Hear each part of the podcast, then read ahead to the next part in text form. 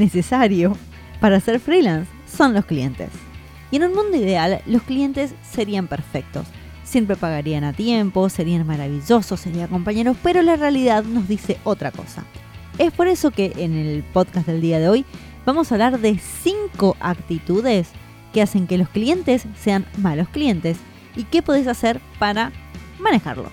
Este es el podcast de los freelancers de wanderlancers.com. Yo soy Sol, me acompaña Cami y esto empieza así.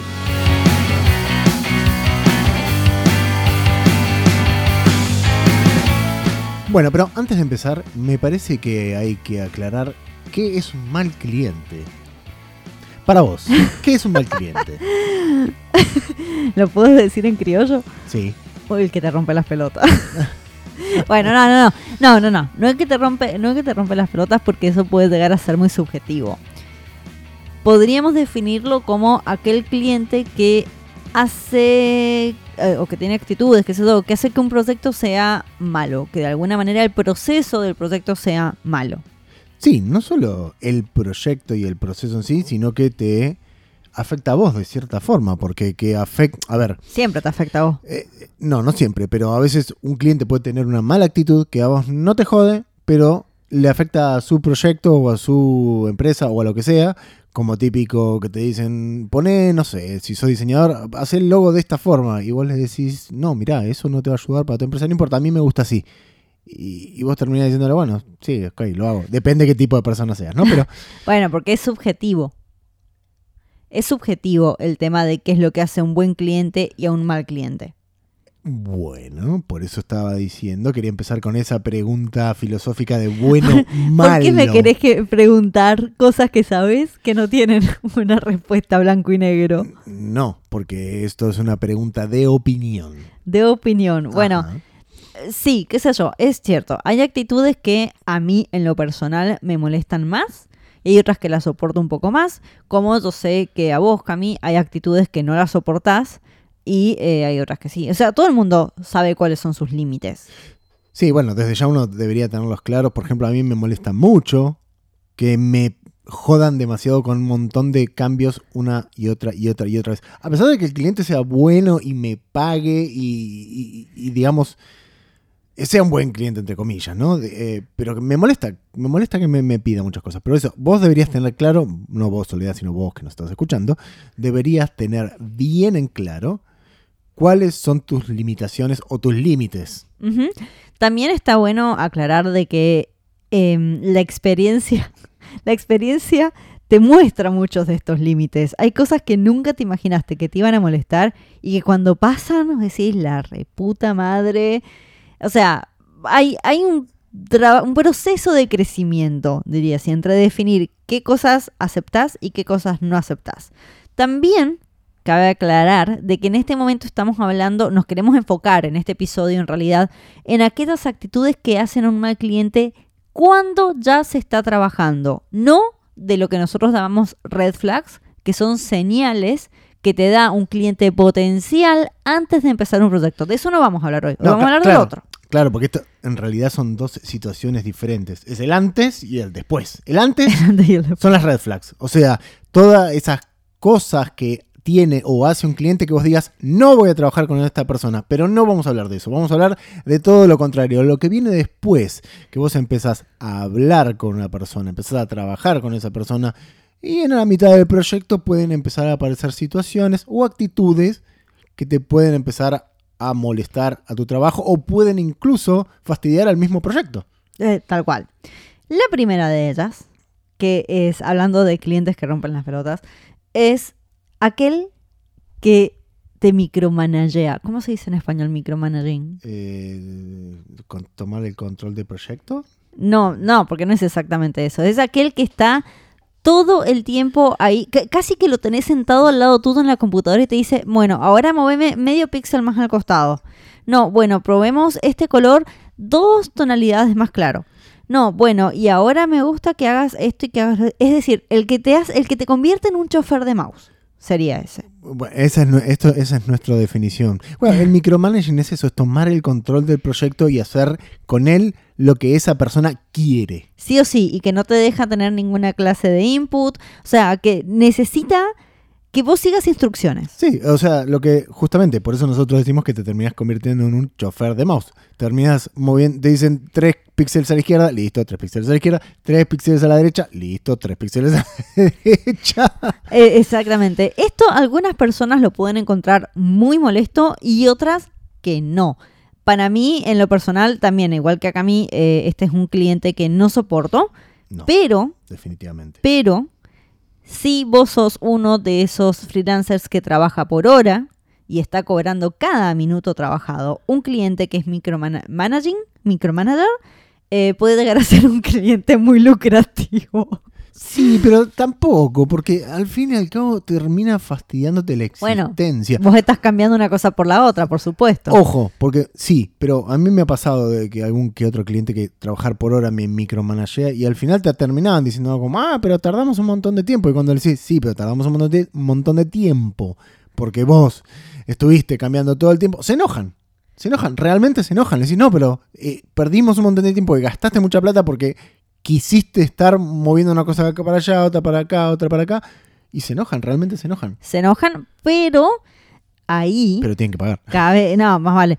Pero cabe aclarar de que ahí hay responsabilidad de vos, de parte del freelancer también. Vos le tenés que dejar súper en claro de que cada cambio se cobra, de que cada cosita que pasa se cobra. Por eso lo dije específicamente para aquellos que cobran por hora, porque se supone de que tenés que usar algún software o lo que sea para ir midiendo el tiempo que te lleva hacer cada cosa. ¿Por qué? Pero vamos a lo práctico. ¿Por qué estas personas existen? ¿Por qué micromanagean? La gran mayoría de estas personas que micromanagean, mm, por un lado, es cuando las, los, los freelancers no aparecen, pero odio decir eso, no es que no aparecen. Son personas que necesitan que vos estés en, en contacto todo el tiempo y muchas veces le agarra la inseguridad. Claro, O es sea- esa sensación que el cliente tiene de falta de control. Eh, claro, es la falta de control. Ojo, no, est- estoy pensando, lo estoy diciendo muy, lo estoy analizando en este momento porque no es solamente eso, es como, tiene como varias aristas o tiene varias em, facetas esto. O sea, puede ser que el cliente sea controlador porque esa es su personalidad. Puede que haya trabajado con otros freelancers y le fue mal, entonces ahora quiere eh, micromanagear el proyecto. Puede ser que vos, eh, el cliente quiera un tipo de respuesta tuya y vos no se la des, como que por ejemplo le mandas un mail todos los días lo que estás haciendo y al no tenerlo se empieza a poner nervioso, empieza a decir, bueno, este tipo no me responde en el, en el tiempo y forma en la que yo quiero, entonces empiezo a, a dirigir, di- di- a dirigir yo el proyecto. Hay muchas facetas, no es solamente una. También voy a agregar una más que dijiste. O pueden ser todas al mismo tiempo. ojo. También, por supuesto, voy a agregar una más. Puede que sea que el cliente sea la primera vez que trabaja con un freelancer y no sepa cómo trabajar con un freelancer, o como que tenga muchos problemas para delegar tareas. Esa es muy común y por eso la quería aclarar. Es que tiene que ver con el control eso. Claro, por eso, el, el que quiere ser micromanaging es porque tiene problemas de control, básicamente. Y vos como freelancer, para enfrentar esto, podés hacerlo de varias maneras. Podés em, estar presente, es decir, estar, mandar, no sé, por ejemplo, mails de, em, ¿cómo es que se dice? Progreso, mails de progreso dos veces por semana, se lo aclarás al cliente, mira, yo te voy a estar mandando esto, Sí. eh, así podés eh, llegar a decir, genial, bueno, vamos a ir paso por paso y preguntarle por qué al cliente necesita hacer esto. También está esta cuestión de salir del papel de chofer de mouse y presentarte como un asesor, como un socio estratégico. Que eh, eso te pone en un papel diferente. Y ahora vamos a seguir hablando un poquito de esto del socio estratégico. No, está bien, me parece perfecto, porque lo importante de este punto de, para poder aprender a manejar a una persona que es un micromanager es eso, es darle seguridad para que la persona no tome el control del proyecto. El control, el, el control, el control del proyecto lo tenés vos, lo- o deberías tenerlo vos para que esta cosa no suceda. Y relacionado a esto está el segundo, la segunda actitud que hace un cliente un mal cliente, que es aquel el que, eh, eh, perdón, que es aquel que te pide cambios eternos. Oh, Sí, no están, están muy similares. Son el, del micromanaging y el de los cambios eternos se, solapan bastante. Se solapan, vienen de Eternia, no paran de pedir cambios, son imbancables. Yo los detesto. Yo para mí es uno de los más detestables. ¿Cuál es la diferencia entre uno y el otro? Que el que te pide cambios eternos no te está diciendo, moveme un píxel más acá, o, o, o, haceme este detalle así, sino que te dice, mm, no, ¿y si probamos otra cosa? Mm, no, y bueno, no, la verdad que no me gusta. Y si vamos por otro camino, es aquel que en el, seguro? Es, aquel que en el medio del proyecto empieza a cambiar direcciones. ¿Por qué? Porque no tiene idea de lo que quiere. O de lo que necesita. O de lo que necesita. Ojo, porque eso se solapa justamente con lo que dijimos antes. Muchas veces un cliente, su empresa o su emprendimiento necesita algo y él quiere otra cosa. Quiero que mi logo sea rosa. No, pero no te va a servir porque vos vendés Ataúd, funeraria. Ataúdes. Tenemos el ejemplo de la funeraria Pero yo lo quiero rosa porque la muerte es linda. No, no es linda. No, bueno, debería serlo. No. Entonces, eh, uno puede, un cliente puede querer una cosa, y, pero su empresa necesitar otra. Ojo con eso. Claro. Cuando un cliente está manifestando este tipo de inseguridades, significa de que vos como freelancer tampoco estás haciendo un buen trabajo en ayudarlo a entender qué es lo que necesita. Sí. Es, para mí, una de las diferencias esenciales entre un chofer de mouse y un profesional. Y lo digo así, profesional de P mayúscula. Cuando vos realmente ejerces tu profesión desde un punto de vista este, que incluye todas las facetas de un proyecto o de lo que fuere. O que hablamos medio vago porque no podemos nombrar cada una de las profesiones. No, claro. Pero tomás un papel que es muy diferente a simplemente seguir instrucciones. Tomas un papel de asesor, de consultor o consultora. Es decir, de que tu verdadero valor no va a estar solamente en el producto final, lo que se llegue a ver en una entrega, sino que por el contrario va a estar en todo el acompañamiento y el asesoramiento que le vas a dar a tu cliente a lo largo del proyecto. Y cuando vos sos un asesor y sos un buen asesor y lo dejas tranquilo al cliente y realmente le servís de guía, los clientes en primer lugar te lo agradecen. ¿Sí? Porque para eso te contrataron. Esa es la verdadera razón por la que te contratan. Porque no es que no sepan usar, no sé, Illustrator o Photoshop o lo que sea. es porque necesitan una solución a su problema que ellos no la pueden llegar a hacer y por ende entras vos el profesional. Claro, pero por sobre todas las cosas le estás dando seguridad. Que eso es fundamental para que el cliente no tome el control. Recuerden que estamos hablando de manejar malos clientes para que ellos no tomen el control porque se puede desbarrancar todo. un ejemplo práctico para esto sería antes de empezar a em, desarrollar el proyecto, se tiene una reunión de asesoría previa con el cliente donde se ponen todas las cartas sobre la mesa y vos como profesional propones el camino a seguir. Eso sería una. Eh, es, empezar con el pie derecho. Obviamente que a lo largo del proyecto se pueden hacer reuniones y demás, pero eso sería desde el principio. Incluso en, mi caso personal, yo cobro por estas asesorías y no empiezo un proyecto a no ser de que haya una de estas asesorías antes. A mí nadie me contrata sin una asesoría previa. Claro, es fundamental tener una reunión previa para eh, definir los límites del proyecto. Tal cual. Que eso nos lleva al siguiente punto, que es el típico personaje que agranda el combo. Nosotros le decimos el agrandador de combo. Es ese que del proyecto que incluía A y B, de repente te pide C, D, E, F, y me haces una cosita más. ¿Y qué tal si además probamos esto? Y empiezas a, y empieza a agregar cosas al scope del proyecto que pueden ser chiquitas, pueden ser grandes, pero se salen de los límites. Sí, pero ojo. Acá voy, quiero aclarar una cosa porque si no parece que es una mala persona. Muchas veces los clientes no saben lo que necesitan y empiezan con, quiero un logo, listo, acá tenés tu logo. Ah, pero ahora también yo tengo Facebook y, y bueno, listo, toda la cosa para Facebook. Ah, pero también Instagram. Muchas veces no lo, hacen, no lo hacen de malo, porque si no parece que es... no, no, no, por supuesto. En realidad ninguna de estas actitudes son de gente que es mala. No, no es... Bueno, alguno que otro... algún malvado encontrarás. Para eso, pero para eso están las red flags, que es la, prevención antes. Pero para, momento, porque quiero, quiero dejar eso bien en claro. O sea, hay gente que no, no es mala en sí, no sabe lo que necesita. Exactamente. No sabe lo que necesita y eh, o se acuerda de cosas que tal vez no discutieron y te las va agregando a medida de que aparecen de vuelta esa, esa necesidad. Sí. ¿Cómo se puede hacer para prevenir esto? Y. Lo que dijimos antes. Eh, no, además del asesor que se dio, eh, esto lo que se tiene que hacer es definirlo en un contrato, en un presupuesto, exactamente cuáles son los límites que incluye ese proyecto. ¿sí? Con la aclaración de que si se agrega algo más por A por B, se cobra aparte. Y eso hay que escribirlo, eso hay que dejarlo asentado. No hay que asumir de que el cliente no te va a pedir nada más.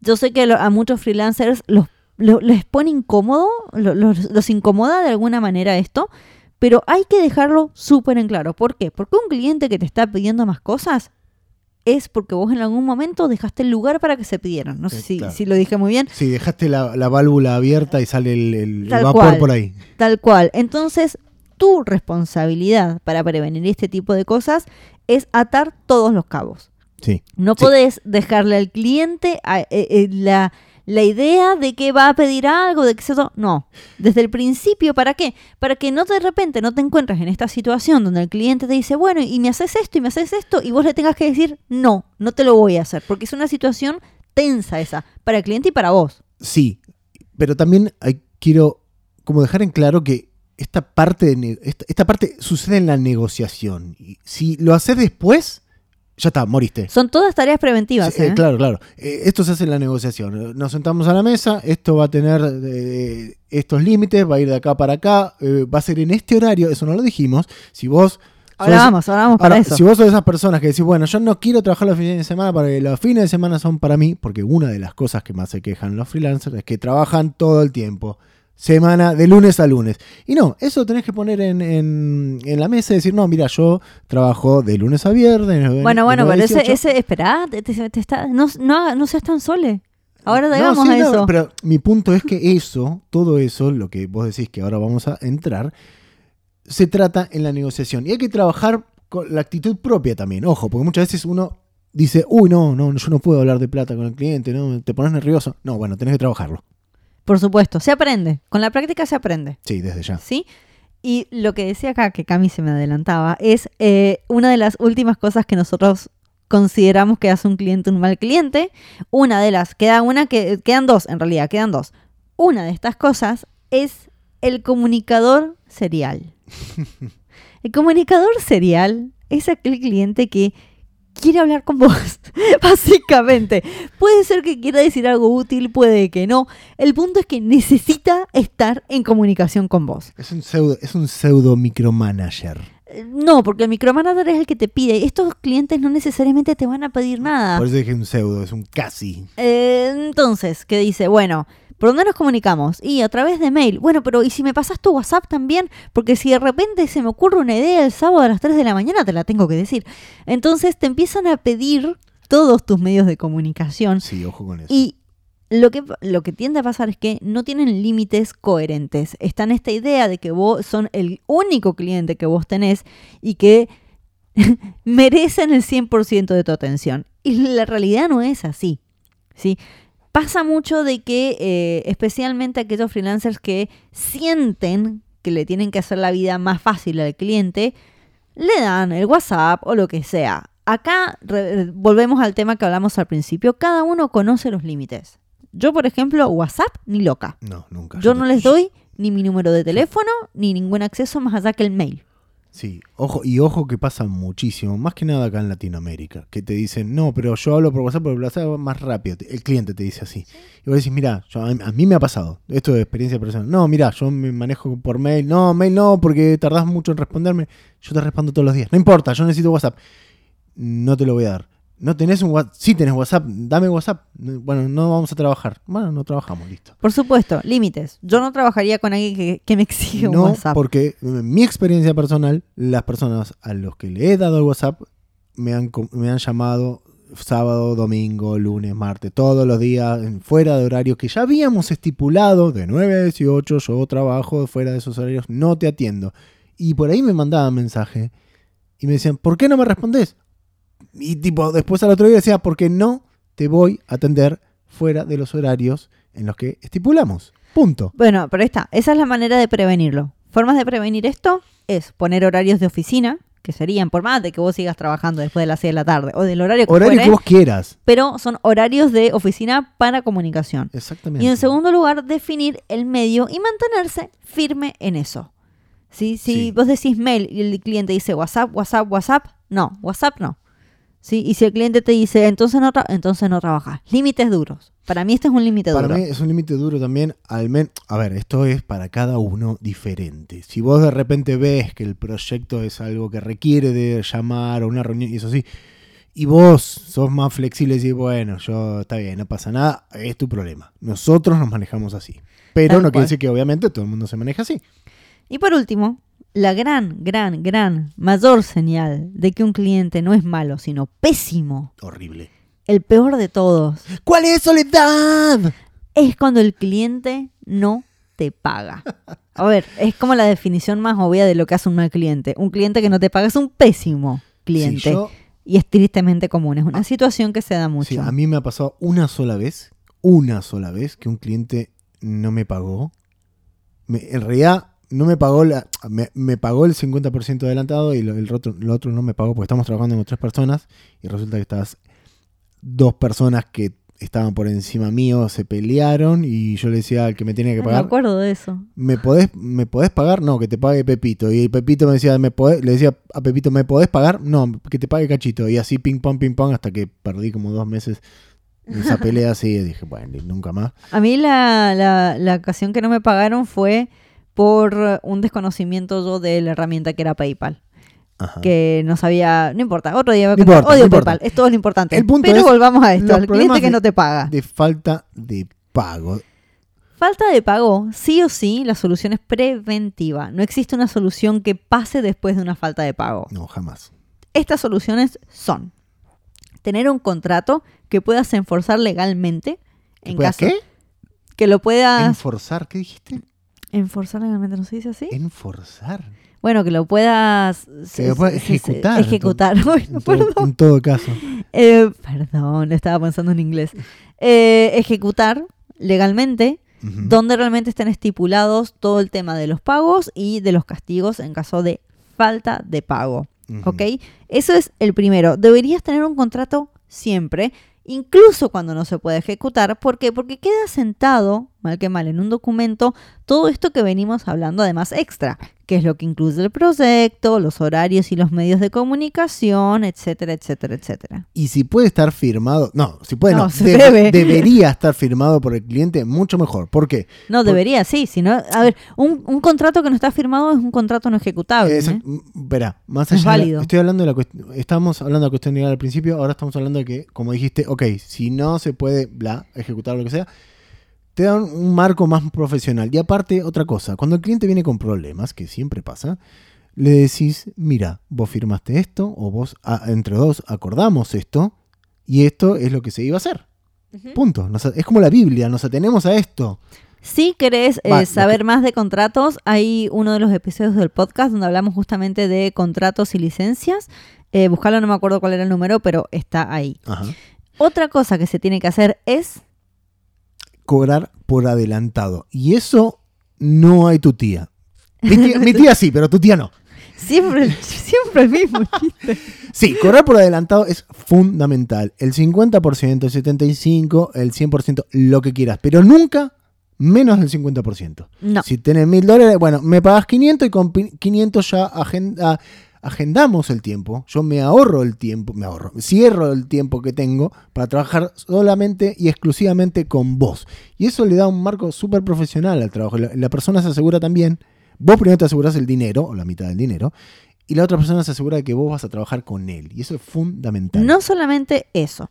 ¿Qué pasa? Hay una cuestión psicológica de que cuando el cliente ya te entregó dinero, eh, aumenta las chances de que te termine de dar el dinero. Porque si no lo pierde, literal. Para el cliente lo pierde porque obviamente vos no le vas a entregar nada si no está el, coso, el, el- el pago completo. Entonces, por un lado eso, y por el otro también, mal que mal, si el cliente no te paga, no te termina de completar el pago, vos no perdiste todo. Por lo menos vas a tener algo de dinero. En realidad, cuando nosotros mencionamos que el 50%, que el 100% de adelanto, que lo que sea, la cuenta que se tiene que hacer es que se cobra el adelanto de este, tu ganancia mínima. ¿sí? Hemos hablado de cuánto es el mínimo que tenés que cobrar siempre, más el, la ganancia que sería lo extra. No en este podcast. No en este podcast, pero en algún otro episodio sí lo hemos mencionado antes. Pero sería eso, vos se supone que cobras el adelanto por tu eh, mínimo. Porque de esa manera, aunque el cliente no te llegue a completar el pago, vos ya estás ahí. O sea, no, no perdiste, no saliste perdiendo. Ok, no importa. El punto es que no pierdas dinero. Eh, claro. No hay que perder dinero. Y si una persona te dice te pago después de... No se empieza, hay que dejar esto bien claro, no se empieza a trabajar hasta que no está el adelanto en tu cuenta bancaria. No se empieza, punto, no hay discusión. No importa si es el 100%, el 70% o el 50%, no hay. Te tienen que dar dinero antes siempre. Otra medida preventiva, que esto espero, lo vamos a mencionar, pero espero por Dios que no la hagan, porque la hacen muchos, en realidad sí, por eso la agregamos, porque la hacen muchas personas, que es que no se entrega absolutamente nada hasta que no esté el pago hecho. Es lo mismo, pero con el 100% del Claro, pero no se entrega nada. No se entrega la web, no se entrega nada. No se entrega nada, nada de nada. ¿Y qué pasa, Soledad, cuando mi, mi, trabajo no es un entregable?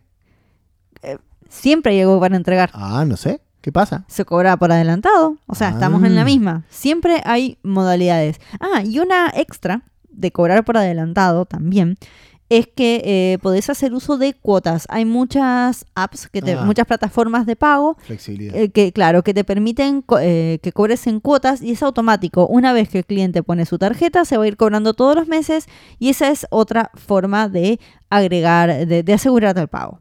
¿Sí? Claro. Pero para ir terminando, siempre hay que tener en claro una cosa. Puede ser de que vos tomes todas las medidas preventivas del mundo, estés re preparado y el cliente igual sea un mal cliente. Sí. Lo importante que entiendas de todo esto es que al final del día, el que tiene el poder sos vos. Siempre podés despedir a un cliente. No vamos a decir que no hay consecuencias de hacer esto, pero por lo general, para mí, siempre ha sido positivo.